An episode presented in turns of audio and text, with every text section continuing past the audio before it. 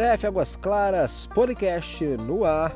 Agora a gente vai falar aqui de uma de um acontecido, né, que foi hoje dia 25, aconteceu ontem e antes de ontem também, um episódio até triste, pessoal, aqui na nossa cidade de Águas Claras, que a gente vem convivendo com uma falta de educação de alguns moradores ou alguns que nem são moradores, mas que enfim, que utilizam aí da nossa cidade e fazendo uma coisa extremamente chata, que é recentemente nós recebemos calçadas em Águas Claras em vários trechos da cidade, né?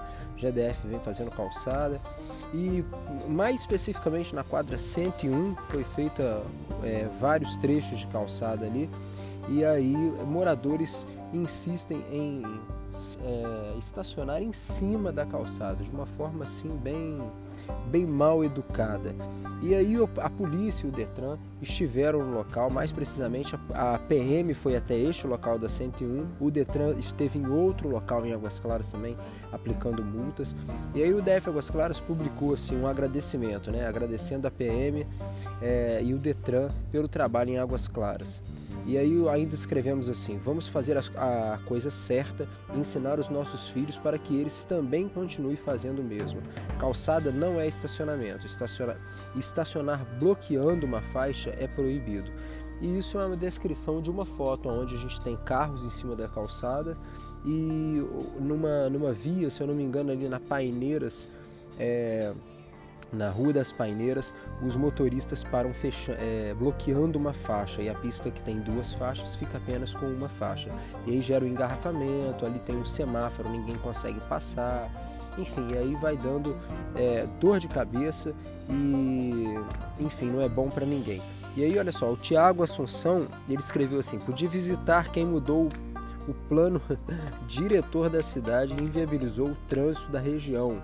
Se alguém tiver uma vaga sobrando aí, me chama no direct. Vamos exercer o amor ao próximo. Ah, olha que legal aí.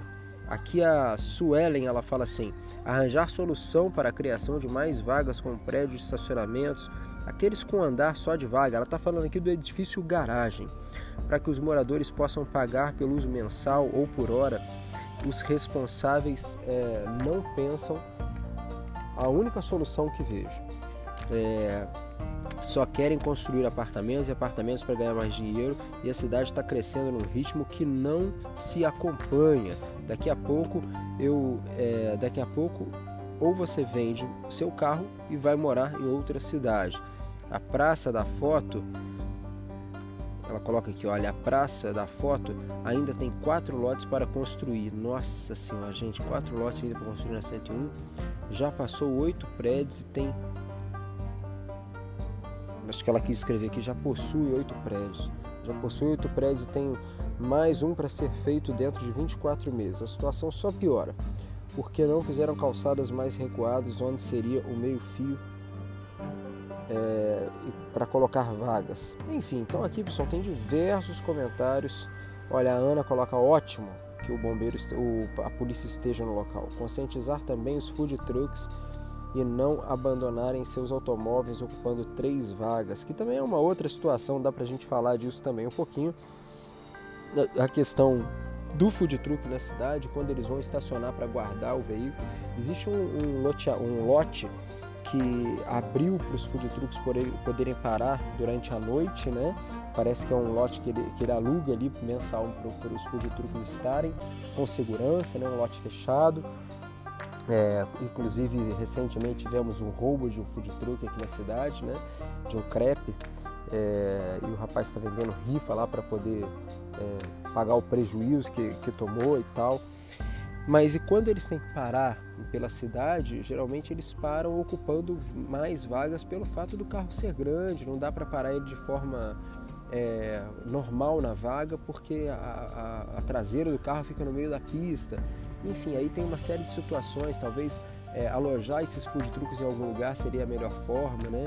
Criar um espaço para food truck dentro de Águas Claras, né? Para que eles não fiquem circulando de forma é, aleatória, né? Ou, ou não, ou se, isso, se os moradores gostam disso, ah, na minha quadra tem um food truck, ali na minha rua tem um food truck, isso é bom né? E a gente tem que conversar sobre isso para ver a melhor forma.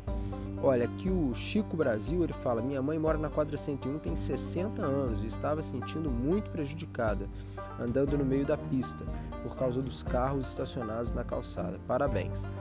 Então ele está dando parabéns aqui à polícia enfim, pessoal, olha, aqui tem a, o Gustavo também, ele dá a opinião dele. Podia fazer uma visita ao lado do shopping Felicitar. A calçada fica lotada de carros estacionados. A gente percebe que é um problema que é comum dentro de Águas Claras e que em muitos lugares tem isso.